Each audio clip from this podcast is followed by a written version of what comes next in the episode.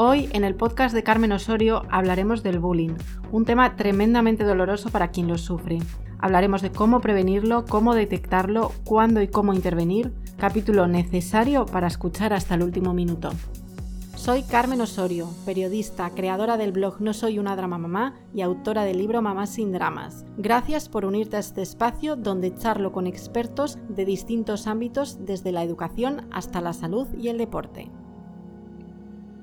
Si algo nos da miedo a los padres es el sufrimiento de un hijo, y si algo nos hiere es que les puedan hacer daño.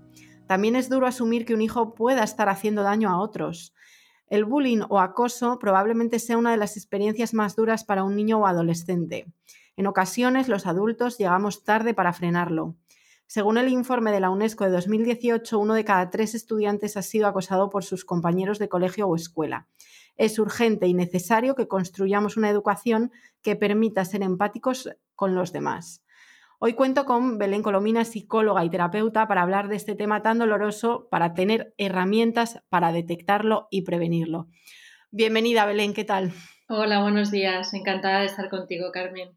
Bueno, vamos a empezar, a, aunque sea muy obvio, eh, la pregunta, ¿no? ¿Qué, es el bullying? Porque a, veces quizás hablamos, no, esto, es, esto que está pasando son cosas de niños. Entonces también es interesante saber qué podemos considerar bullying y saber dónde está la línea entre lo que es la broma mm, o la tontería o realmente pasamos ya a cosas más, mm, bueno, pues, pues a lo que es acoso, ¿no? Sí, realmente tal y como dices, a veces es muy importante hablar de lo obvio, porque justo por ser obvio lo dejamos pasar entonces se entiende como bromas o como cosa de niños y es un gran error porque realmente afecta mucho tanto a la estima como a las habilidades eh, socioemocionales de los menores. Entonces el, el acoso es un abuso entre iguales, es un maltrato continuado lo diferenciamos de una broma o de una violencia porque eso puede ser algo puntual en un momento en concreto, sin embargo el maltrato sigue reiterado y sistemáticamente en el tiempo. Por eso la víctima sufre tanto dolor y una indefensión aprendida porque siente que no puede defenderse, que mañana se repetirá, que yo mañana volveré a estar eh, con una situación crítica, que nadie me va a defender, que no estoy protegido. Esto es lo que va socavando y creando la figura de la víctima. Entonces no es algo puntual, sino que lo diferenciamos por algo reiterado tan reiterado que fíjate que generalmente cuando lo descubrimos en los menores suele ser ya pasado un año o un año y medio. Entonces, durante un curso escolar puede estar esto en secreto dentro de un niño y esto es muy grave porque él solo está cargando con un peso que no le corresponde. Y además es que esto está siendo dentro de un centro escolar donde hay un, un agresor, una víctima y espectadores.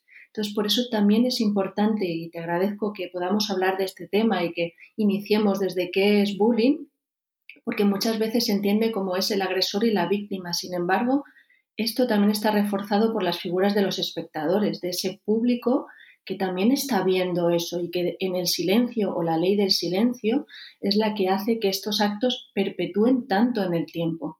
Y esto sí es bueno que aprendamos a observarlo porque entonces es cuando sí podemos hacer algo con el bullying, no solo verlo como algo que ocurre, sino algo activo en lo que la comunidad escolar y cualquier adulto que pueda estar presente podamos actuar y cualquier niño que tenga la información suficiente para observar y saber detectar que esto no es una broma.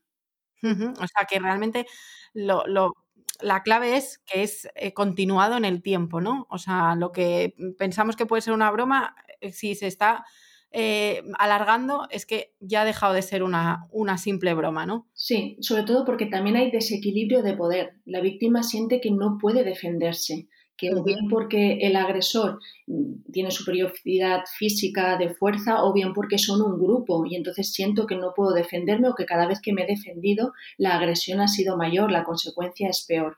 Y luego es importante en esto de, de lo de las bromas o cosas de niños que podamos distinguir y ahí es importante por esta parte de prevención y educación en empatía, ¿no? que cuando la broma en el otro causa un malestar o un daño y está diciendo para, es importante respetarlo, es importante crecer la empatía en la cual el respeto prima a una broma.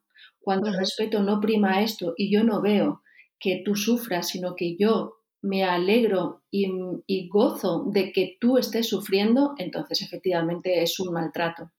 Claro, totalmente. ¿Qué formas hay de, acoso escolar? O sea, alguien a lo mejor mm, no considera que ignorar a otro no sea acoso, pero realmente es aislarle. O sea, que estaría bien que pudiéramos eh, explicarle a la gente, ¿no? Qué distintas formas hay de, pues al final, de acosar. Sí, están las, físicas, que eh, son las más evidentes, las más objetivables, son las que más fácilmente se pueden observar, pese a que muchos niños lo ocultan y también empieza a ser un poco complicado observarlas, pero por eso en casa sí tenemos que aprender a estar atentos a estas señales, porque pueden ser moratones, pueden ser rasgaduras en la ropa, puede ser también que un niño cuidadoso con su material escolar empieza a traerlo roto o extravía demasiadas veces materiales, cosa que no era común. Es decir, hay cambios repentinos tanto en materiales como en, quizás su ropa, luego golpes, collejas, eh, empujones, todo esto son las partes físicas, pero también existen las no verbales y las psicológicas, que también van socavando poco a poco y más subterráneamente la estima del niño, porque igualmente es algo que no me puedo defender. Entonces están las amenazas, eh, los insultos, pero también esta parte que tú comentabas de exclusión social, donde al menos se le va apartando, no se le deja participar de los grupos, no se le deja participar en el patio, en el tiempo de recreo, no se le da voz ni voto, cuando él habla se burlan, se ríen. Entonces toda esta parte empieza a socavar psicológicamente sus emociones, ¿no? su desarrollo psicoemocional. Joder, según vas contando cosas, eh, madre mía, es, que es, duro, ¿eh? Todo esto que estás diciendo. Lo del, ya lo de romper el material y todo. O sea, han sido como ejemplos que digo, no lo había pensado, claro. Es que ni lo había pensado, ¿no? Que puedan llegar con material roto y, es que no caes en la cuenta realmente. O sea, con cosas así. Y puede ser que, haya venido de que su estuche ha sido pateado entre varios, se hayan reído de su carpeta, es decir, diferentes cosas que simplemente nosotros luego desde casa solvemos pues una rotura o una anécdota porque él no te va a contar la realidad es como poder parar a empezar a decir, hoy voy a observar bien porque quizá algo ocurra. Y él no me lo quiere contar porque es demasiado peso lo que está ocurriendo. Claro, no, es que no tienen herramientas para, para... O sea, es que al final eh, el niño mm, lo que espera del mundo es protección y amor y, una serie de cosas y apego y, que claro, em, no, no, no lo pueden sostener, es que no lo pueden sostener, como bien dices. Exacto, y es como, solo tenemos que ponernos como en, nuestra propia piel de adulto, que para nosotros ya sería eh, algo muy doloroso, pues imaginarnos lo doloroso que es para un niño y un adolescente que son todo vulnerabilidad, porque efectivamente lo que esperan del mundo adulto y de un centro escolar es ir a un lugar seguro un lugar donde aprender, divertirme, ir abierto a la experiencia porque sé que me van a proteger, que me van a respetar, que me van a dar seguridad. Y sin embargo, poco a poco esto empieza a teñirse de miedo, de miedo a ir, no quiero ir a la excursión, empiezo a no bajar al patio, empiezo a ver mi nombre puesto en los, en los lavabos o en las paredes, empiezo a perder cosas porque me las roban, me quitan el almuerzo, es decir, diferentes cosas que poco a poco van socavando y ese lugar seguro empieza a ser de mucha incertidumbre y de mucho miedo, incluso puede provocar fobia ir a la escuela o síntomas depresivos de mucha tristeza, ¿no? Porque esto, imagínate, ¿no? Para un niño o un adolescente es demasiado peso porque para nosotros lo sería y ocurre muchas veces, ¿no? En muchos entornos cuando te sientes acosado o amenazado continuamente. Sí, sí, yo, yo no he querido ir a un trabajo por un jefe, eh, pues, pues, eh, pues eso, que se alteraba con facilidad. O sea, que, pues imagínate un niño, ¿no? Sin, sin herramientas. ¿Qué consecuencias eh, tiene para la víctima, ¿no? A corto y largo plazo el, el tema del acoso. Pues Mira, a, corto plazo, bueno, estamos viendo, ¿no? Cómo todo este peso que puede además teñirse, fíjate, de culpa, porque incluso pueden llegar a pensar que están ellos haciendo algo mal. Y por eso es muy importante intervenir pronto y poderlo observar para poder cortar esto de raíz, porque nadie merece ser agredido, ni nadie merece ser continuamente maltratado ni amenazado, porque todos merecemos ser eh, con buenos tratos.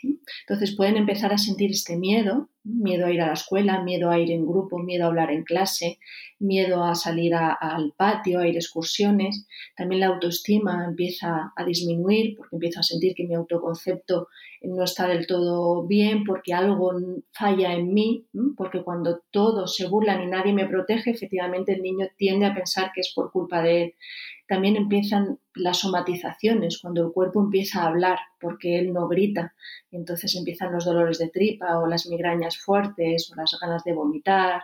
Y empiezan a haber cambios también repentinos en el rendimiento escolar. Un niño que ha sido estudioso de repente bajan las notas o no sabe concentrarse, la atención empieza a fallar.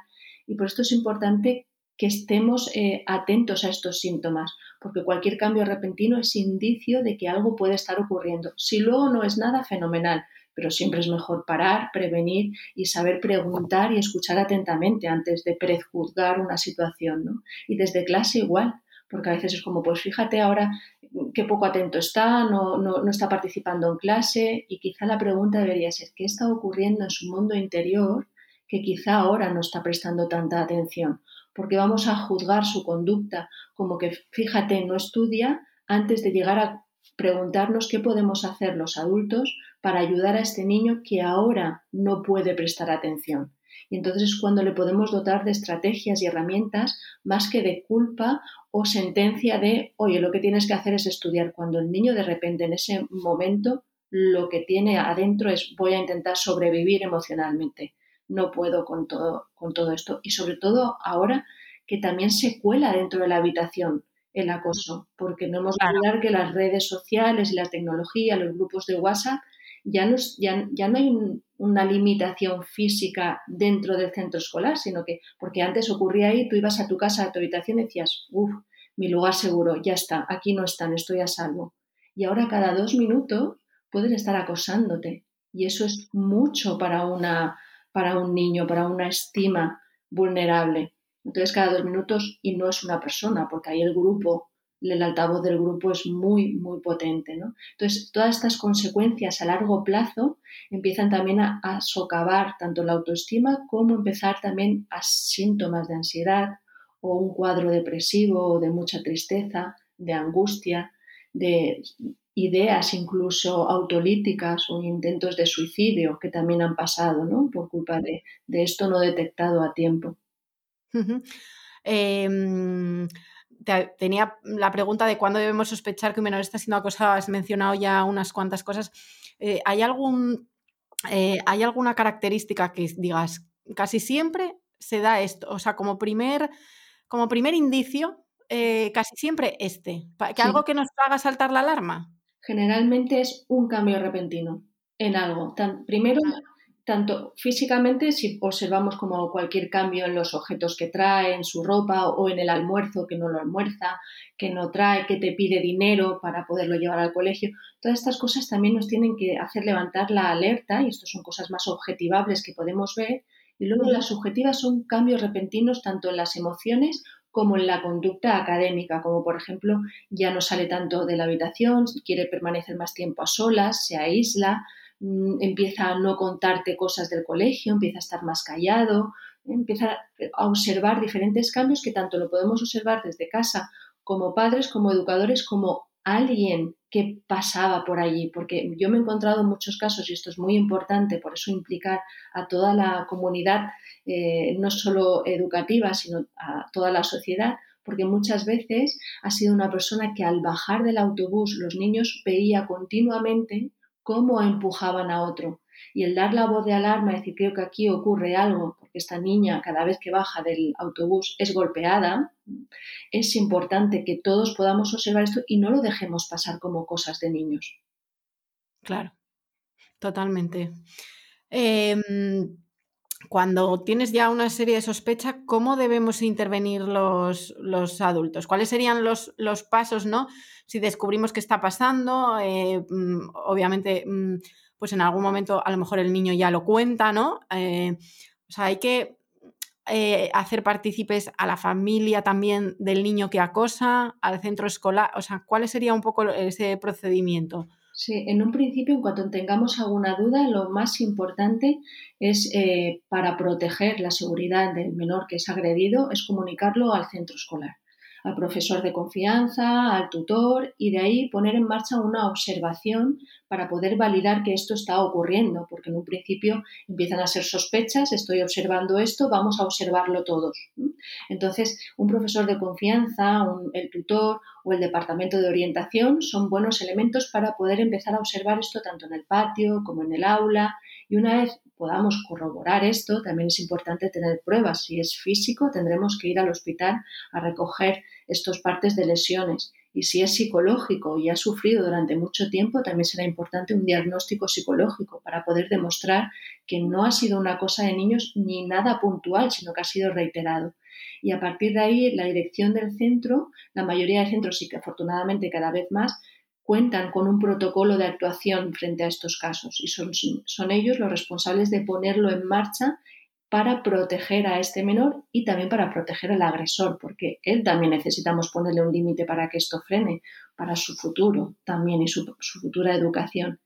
Y a una mala, la peor de las situaciones en las que el centro escolar no haga caso o no ponga en marcha este procedimiento o esta actuación, entonces yo siempre recomiendo llegar a inspección educativa, donde ellos desde consejería o consellería, desde cada una de las comunidades, ellos sí pueden ir al centro y poder ver qué es lo que está ocurriendo. Entonces sí es importante que nadie tape a nadie, sino que hablemos en pro de la educación de todos, porque al igual que la víctima también sufre, un agresor al cual no se le paran los pies es un futuro delincuente, porque está validando continuamente su liderazgo negativo, de que a la fuerza y con abusos de poderes puedo tener un liderazgo en la sociedad y que nadie me señala y que nadie va en contra mía. Entonces, esto va validando en su interior una forma de relación violenta que en futuro también es perjudicial para él, con lo cual también a la larga acaba siendo una víctima del, del centro educativo o de la educación, porque nadie le ha enseñado, no, esa no es forma de relacionarse. No puedes conseguir un liderazgo negativo a base de patadas, amenazas o insultos. Tenemos que dejarle bien claro socialmente que eso está penado, que eso no es una forma sana ni, ni consentida de relación. Por tanto, entiendo que el acosador también es una víctima. ¿Una víctima de qué o de quién? Sería, si no paramos esto, si no le reeducamos, es una, es una víctima no tener herramientas sociales para poder eh, elegir eh, relacionarse de otra manera.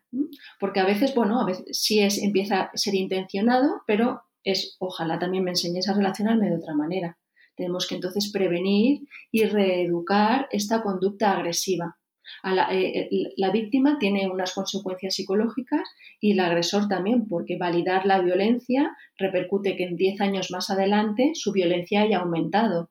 Con lo mm. cual, es si podemos pararlo 10 años antes, cuando lo estamos observando, y reeducarle en empatía, en habilidades sociales, en compasión, en tener. Es como Em, yo no puedo pegar a alguien y sentir que esto es por mi bien para ser yo líder. Alguien tiene que educarme. No, no, eso no es ser líder. Tú también vas a ser rechazado por esta conducta porque no tiene que ser eh, abusivo tu, tu forma de relación con los demás. Entonces creo que es responsabilidad de todos educar en el respeto y en valores, ¿no? Para todos, tanto para los espectadores que puedan pasar por allí y guardan silencio, como para el acosador que necesita que alguien le diga no, esto está penado, esto no es consentido, y para la víctima para darle soporte y seguridad. No podemos pretender que sea la víctima, en este caso un menor, el que sea que se defienda. Y muchas veces se les exige esto. ¿Y por qué no lo has parado? ¿Por qué no le has dicho que no? Pues porque no puede, porque está invalidado, porque esa situación de abuso repetido no le genera la seguridad como para ir delante de todo este grupo y defenderse, con lo cual es algo global, sistémico de todos, de los que ven y callan y es necesario que empiecen a hablar y que empiecen a sentirse no como un chivato que siempre está estigmatizado, ¿no? El chivato de la clase que ya ha hablado, no. Eso te lo iba a decir, ¿no? Que al final también eh, hay que tener un punto valiente a, esa, a ciertas edades para de repente eh, meterte ahí, ¿no? Y decir, eh, esto tiene que, que parar. O sea, no sé cómo o sea, me, resulta difícil que un, un, niño ante esa situación mm, pues se lance, ¿no? Y, diga, hasta aquí. Pero es que no sé, es que me parece una situación tan incómoda para todos realmente sí, y tan difícil Mm.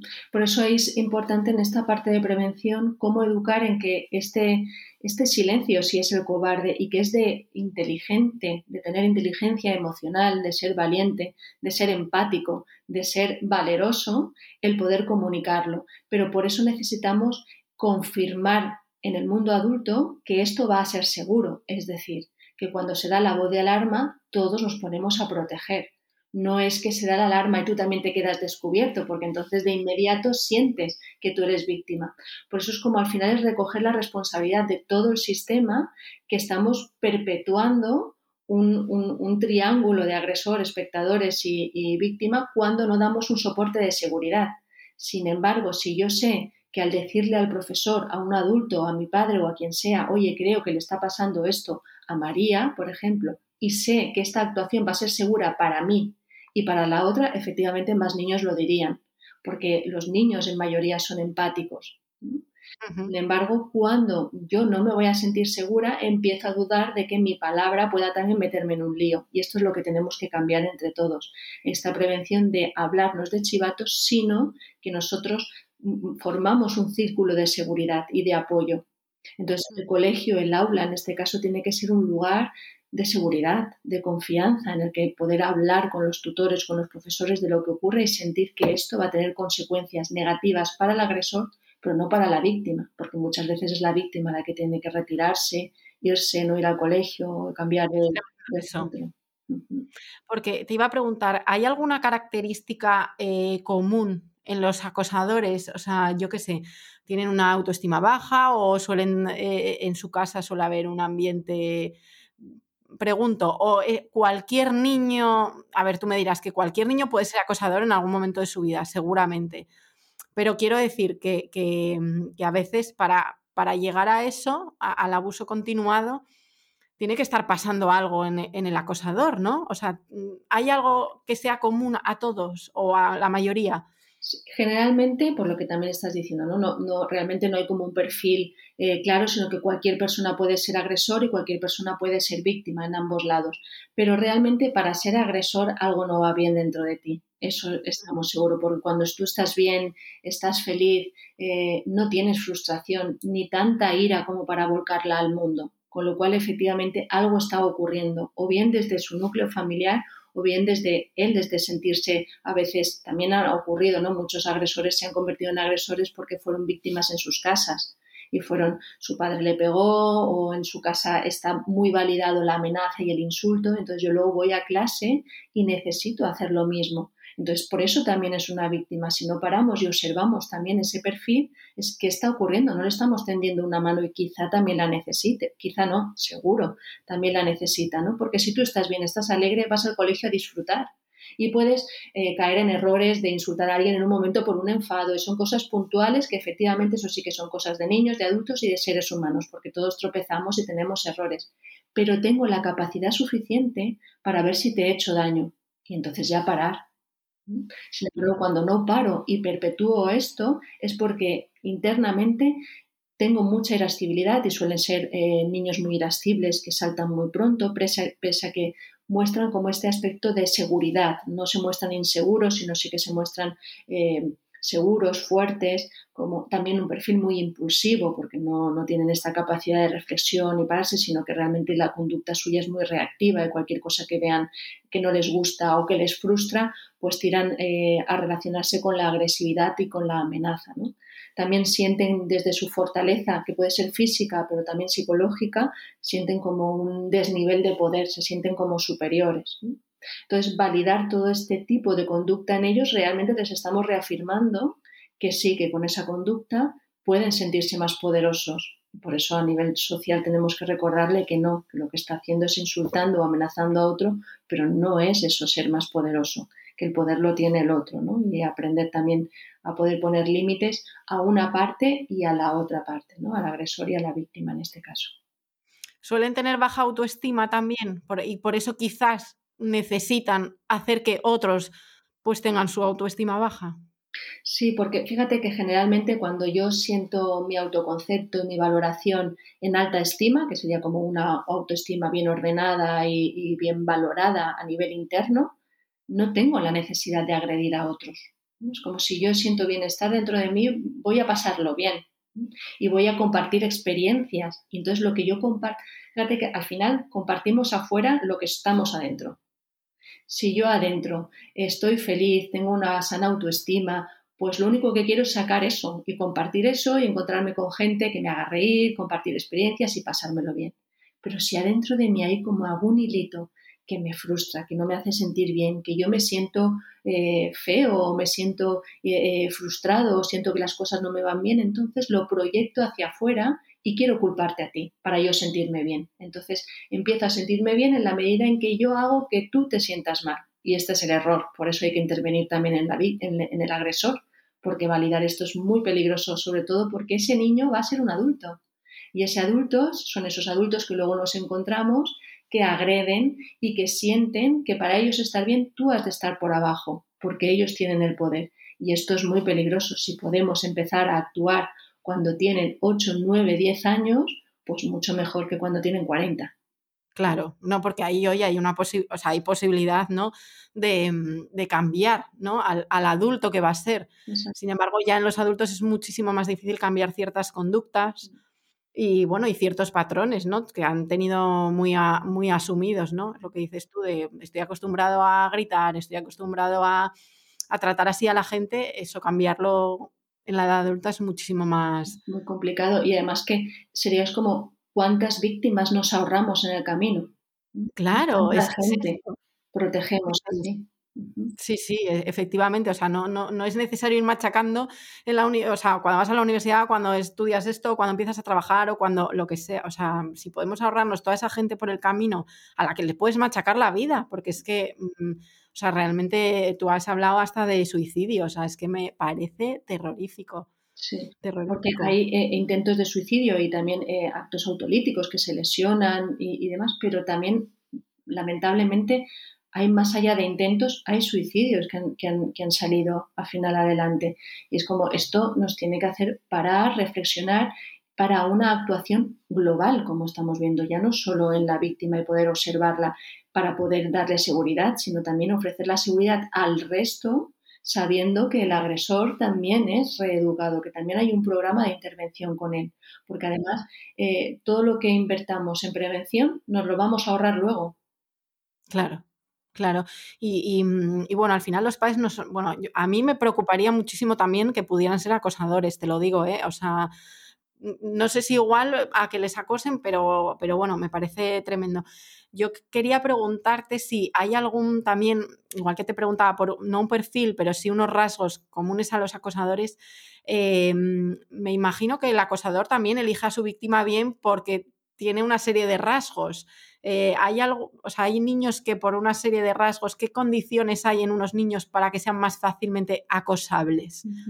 Sí, al igual que, que el agresor, cualquiera puede ser víctima, no hay un perfil determinado, pero sí hay factores de vulnerabilidad y factores de riesgo que hacen que seas más fácilmente eh, en este año escolar la presa, porque no olvidemos que esto en los niños cada año cambian tanto que justo igual ese año han coincidido estos dos factores y entonces lamentablemente sufre acoso, ¿no? como por ejemplo tener un factor de vulnerabilidad psicológica justo ese curso, porque está más flojito por cualquier circunstancia que pueda estar pasando en casa o porque cualquier circunstancia interna que pueda estar ocurriendo, por alguna diferencia física que pueda tener, cualquier defecto es eh, eh, algo que el agresor puede usar en tu contra y todo el grupo puede unirse a ello para meterse contigo, para amenazarte, para insultarte, ¿no? para agredirte.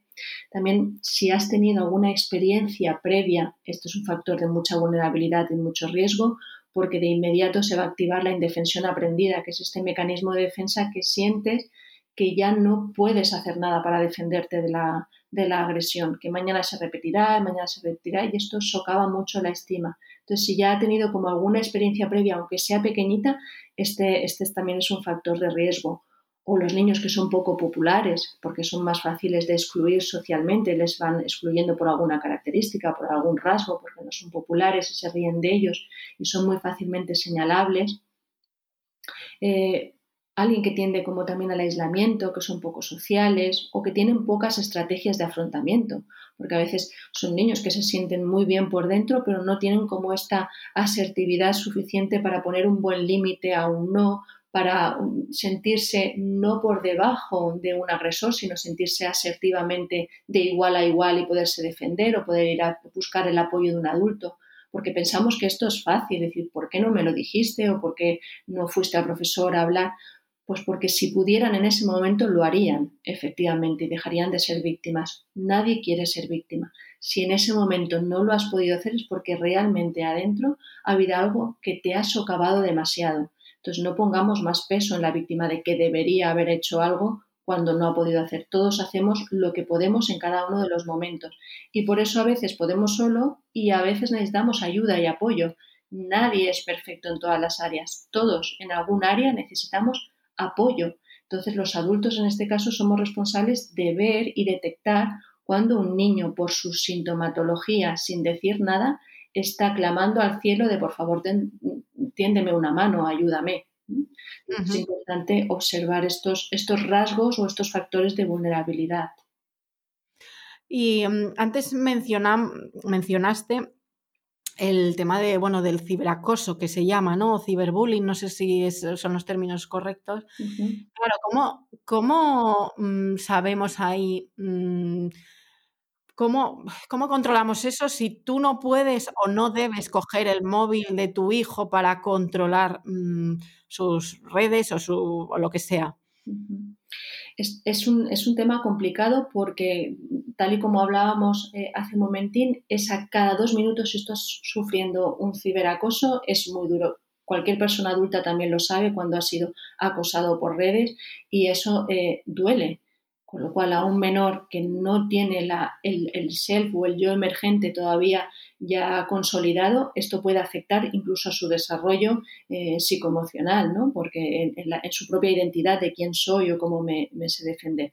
Y por eso la historia no es tanto como en controlar, prohibir o demás, sino saber educar en todas estas herramientas de, eh, de poderte defender, de saber leer que es un acoso, es decir, de saber leer que cuando alguien te está molestando, no respondas, sal de ahí. Al igual que cuando estuvieras en una situación física o de manera presencial, todas las herramientas en las cuales tú educarías a tu hijo para que pudiera detectar, no, mm, no tienes por qué aguantar que alguien esté diez minutos insultándote. Tú no le dirías, sí, sí, estate toda la tarde ahí, no pasa nada con que te insulten. diríamos, si hay alguien que te insulta, tú sal de esa situación. Pues en las redes igual, si hay alguien que está acosando, insultando, tú has de salir insultando, acosando o te hace sentir mal.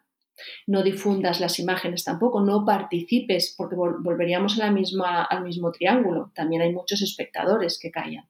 Entonces está el agresor, el espectador, porque en los adolescentes y en los niños hay grupos de muchos niños, con lo cual uno agrede o insulta a otro y hay muchos que llevan la corriente para poder sentirse dentro del, liderazgo o del grupo mayoritario, entonces es importante educar a todos los niños en que esto es importante frenarlo y pararlo, poner buenos límites y salir.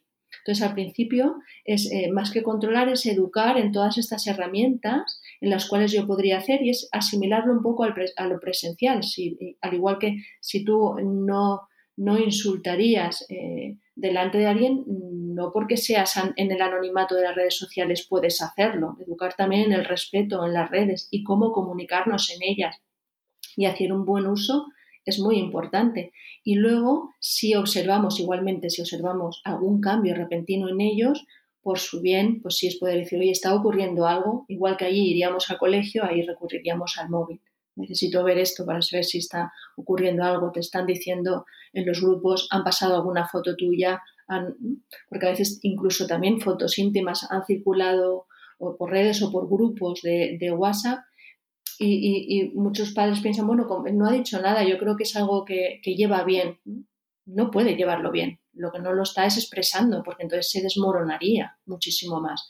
Todos sabemos lo que puede doler esa exposición social vulnerable entonces necesitamos apoyar, tanto sea de forma presencial como en las redes. Y en las redes hay que estar también muy atentos, sobre todo cuando son más pequeños. Hay que darles toda esta información para que puedan aprender a salir de ella, a decir no, a no sentir que aunque sea otra línea de comunicación, por ahí sí, puede, sí me pueden decir cosas, porque está muy normalizado ya decir insultos o amenazas o ir en contra. Pero vamos, esto en los adultos. O sea, yo a mí, si a mí una de las cosas que más me, sorprende en las redes sociales es que creo que la gente no tiene ningún tipo de filtro. O sea, tú ves a una persona y te parece feo su vestido y se lo sueltas con una, con una facilidad que digo, ¿realmente tú en la calle te cruzas con alguien, tiene un vestido feo para tu gusto y se lo sueltas, ¿por qué en redes, o sea, ¿qué, no, qué pasa? ¿Por qué en redes sociales está pasando esto de no tener ningún filtro? ¿Es, simplemente porque no nos vemos la cara? El anonimato hace que uno se envalentone más. Entonces es como, ahí hay una falta de empatía total. Es decir, yo cuando digo algo de eso, pues no me gusta tu vestido, ¿no? Siendo uno de los mejores comentarios dentro de lo malo, porque claro, ya sabemos todo lo que puede ocurrir. Pues es feísima, sí. Sí. Entonces es como, es, ese, ese soltar eso habla más de mí del otro, es decir, de mi propia frustración, de mi impotencia y de mi propia irascibilidad, ¿no? Pero más allá de eso, además, es que no estoy para nada empatizando contigo, solo quiero yo soltar mi irascibilidad para yo hacer daño al otro y yo sentirme bien porque he hecho daño, pero ni siquiera, igual me cruzo contigo y luego ya ni siquiera sé quién eres. Es decir, la, em, la, empatía de cómo puede sentirse el otro cuando yo digo esto ni existe. Entonces, claro, la frialdad de la comunicación da miedo, porque en realidad nos comunicamos de persona a persona y no lo hemos de olvidar. O sea, aunque sea a través de pantallas, es de humano a humano, de cerebro a cerebro y de corazón a corazón. Es decir, hay emociones y vulnerabilidades adentro. Y todos hemos recorrido nuestra propia historia todos tenemos eh, una herida, todos nos merecemos que nos traten con respeto. Y por eso cuando otro falta al respeto con esa soltura, es que ni siquiera está viendo al otro. Y eso a largo plazo es muy peligroso. Y ellos que están creciendo en esta era, es muy peligroso que nadie les enseñe a, oye, para, esto así no se habla en las redes. Nadie entra a la red y decir, no, no, no puedes hablar así. Si haces un mal uso de las redes, no las usas. Son para comunicarte, para ver a la gente, para compartir experiencias, para pasarlo bien, para estar cercano, no para insultar, agredir o humillar. Y esto es que se ha normalizado el, y a nadie ya le, le, sangran, hombre, salvo que sea una burrada muy grande o una amenaza, pero ya a nadie le sangran los ojos eh, eh, pues leyendo comentarios, ¿no? En la foto de alguien de, uff, no te queda nada bien eso, mm, eh, estás fea, has engordado, tal. O sea, yo siempre pienso, mm, antes de, antes de escribir, digo, la gente se hará la pregunta de esto, cuando yo me vaya a la cama, haber escrito esto, ¿me va a hacer más feliz, estar más tranquila conmigo mismo? No, pues no lo escribas, ¿no? Mm. y aunque tú sientas que te haga más feliz, estás equivocado. Es decir, es que si te hace feliz, es, el problema lo tienes tú. Exacto, porque hay mucha gente que desde esa frustración se siente feliz insultando, lo que veíamos por el bullying, ¿no? O el acoso, es decir, que al final es una intención en la cual yo me siento eh, con poder porque hago el desequilibrio de yo te humillo y yo te pongo por abajo, entonces uno se siente el poder de hacer eso y por eso la no respuesta es la mejor respuesta ahí, porque es no me pongo por abajo de ti. Es decir, tu comentario pasa y pasa de largo y chimpum, aquí nadie caza ese comentario. Por eso es importante, que ya es difícil para hacerlo en un adulto, pues a un niño hay que educarle mucho en este dejar pasar todas esas cosas, no dar el poder al otro de hacerte daño, porque al final es uno el que se tiene que posicionar o bien desde abajo, bien desde arriba, o sentir, no, somos iguales y desde la igualdad yo elijo quién me trata bien y a quien no me trata bien dejo pasar de lado. No me interesa relacionarme contigo y ya está. Entonces, que poco a poco esas conductas sean las aisladas, no que la víctima sea el aislado el que ha de tener también los cambios de centro, de aula y demás, sino que el aislado sea en estas conductas que son realmente agresivas y de, y de faltas de respeto y de falta de valor. Claro. Em, ¿Va en aumento esto del acoso escolar o es la sensación que yo tengo o es que antes, cuando éramos más pequeños, nuestra generación normalizaba ciertas situaciones, no se conocían? ¿Qué, qué, qué estaba pasando realmente? Sí, poco a poco, eh, aunque sí que está aumentando, también eh, se está poniendo más el foco en eso, afortunadamente. Por eso también lo observamos más, porque antes hasta la palabra acoso eh, no se podía nombrar ¿no? en, un centro educativo. Ahora incluso hay muchos centros educativos que intentan, sobre todos modos, decir que en su colegio no pasan esas cosas y que esto es ideal y que aquí nunca va a ocurrir pero poco a poco, afortunadamente, muchos más centros ya tienen un protocolo de actuación, están más sensibles a este tema y están haciendo herramientas de prevención. Por eso creo que es bueno hablar de ello, es bueno ponerlo sobre la mesa porque es un tema que existe, es un tema que hace mucho daño a niños y que los niños no son ese futuro, sino es un presente del que nos tenemos que ocupar nosotros los adultos, porque somos nosotros los que les estamos presentando el mundo. Entonces, ¿qué mundo te estoy presentando? ¿Un mundo de amenazas, inseguro, en el que no te protejo? ¿O te estoy presentando un mundo en el que prima el respeto por la convivencia, los valores sociales, la empatía, en el que tú puedes ser feliz sin dañar a otros? Porque yo quiero que tú seas feliz.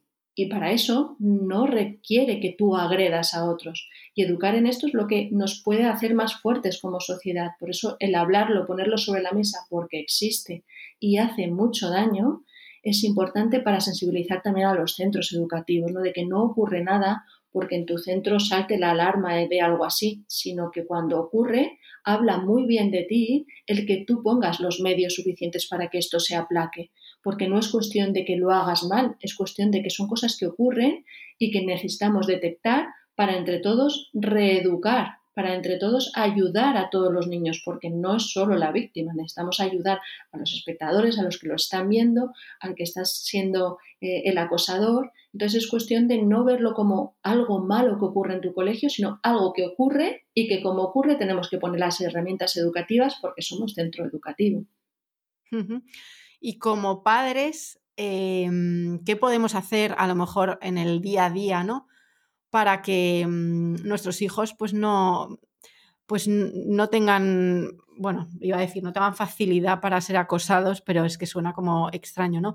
Em, pero sí, que, ¿cómo trabajamos con ellos esto para prevenir que, les acosen ¿no? en un futuro? Sí, las mejores herramientas es dotarles de herramientas eh, de competencia socioemocional porque a veces estamos muy ocupados de dotarles de herramientas eh, de competencias académicas y les llevamos a muchas extraescolares y que tengan buenos resultados y nos ocupa mucho tiempo educarles en eso, que está muy bien, pero que también necesitamos en el mismo modo equilibrar en, en competencias socioemocionales porque al final son las que van a constituir su propia autonomía e independencia cuando sean mayores. Luego, si yo estoy bien por dentro de mayor, aunque haya sacado malos resultados, ya me superaré, no te preocupes, porque estoy bien y quiero luchar por mis sueños. Pero si he sacado buenos resultados, pero mi estima ha sido dañada, me va a costar mucho ir remontando todo esto a nivel de cuando sea adulto. Con lo cual hay que guardar este equilibrio, ser conscientes de que necesitamos dotar de estas herramientas eh, emocionales, de este respeto, de la inteligencia emocional, educar en empatía, y esto se hace en casa, igual que en compasión, ver a alguien sufrir y sentir que quieres aliviar su sufrimiento, no no de que esto te dé igual. Entonces, esto se puede educar en casa desde que vemos una película, una serie, desde que nos sucede algo en casa y lo restauramos.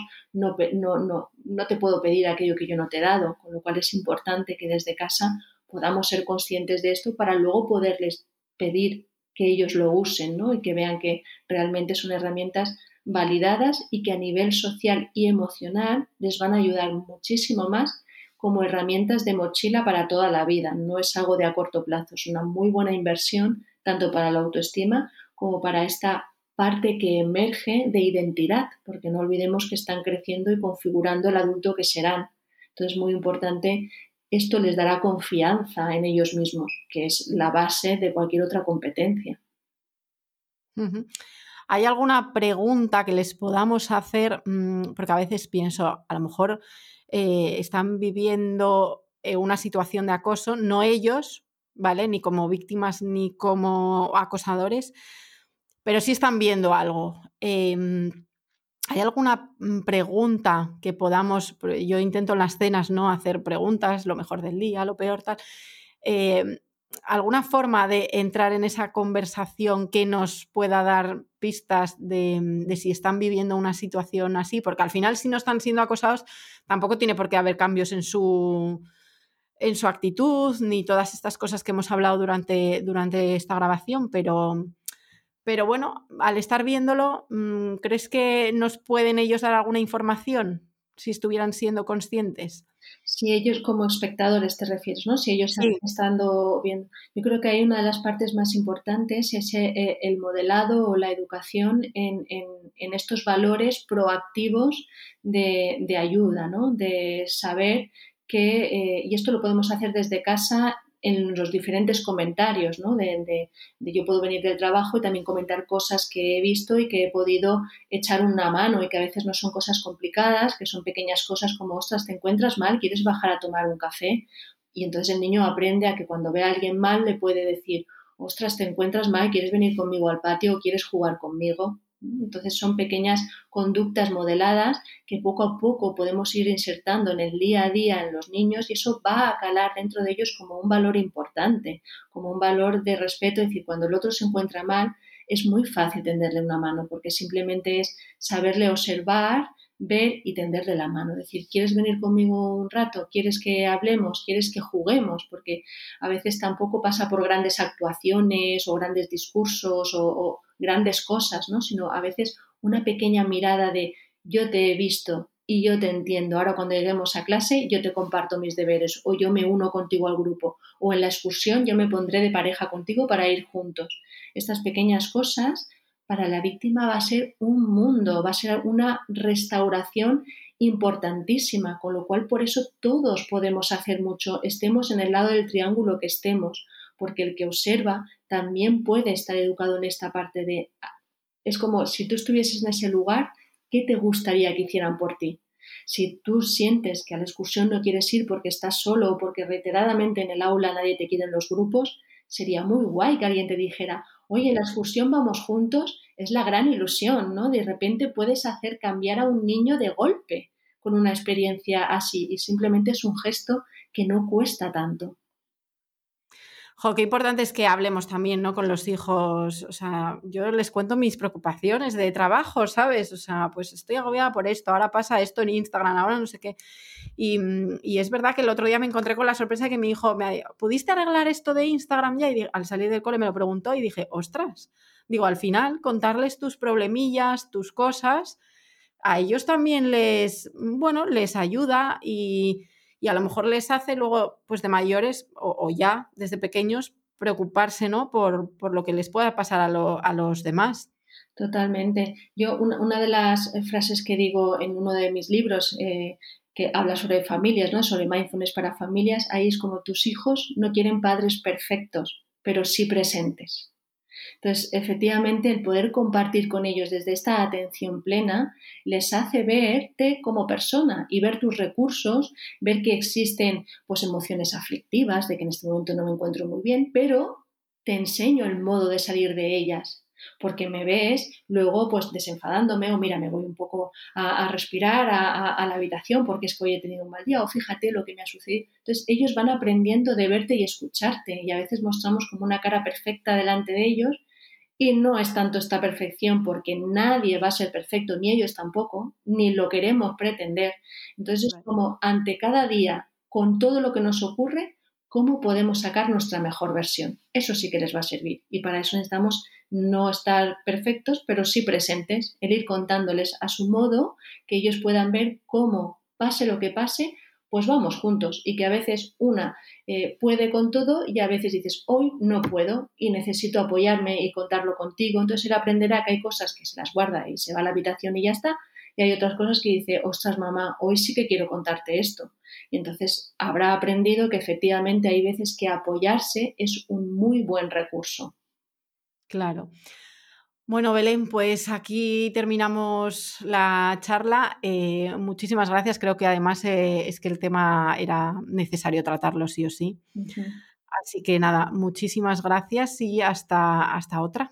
Muchas gracias, Carmen, sobre todo por traer este tema y por invitarme. Muchas gracias por todo.